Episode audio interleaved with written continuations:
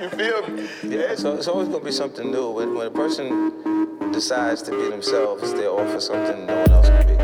Yeah, cause once you be you, who, who could be you but you? Right. That's what's wrong right now. Everybody trying to rap the same style with the, uh, I don't know who created it. It was Future or Migos, but all them niggas sound the same.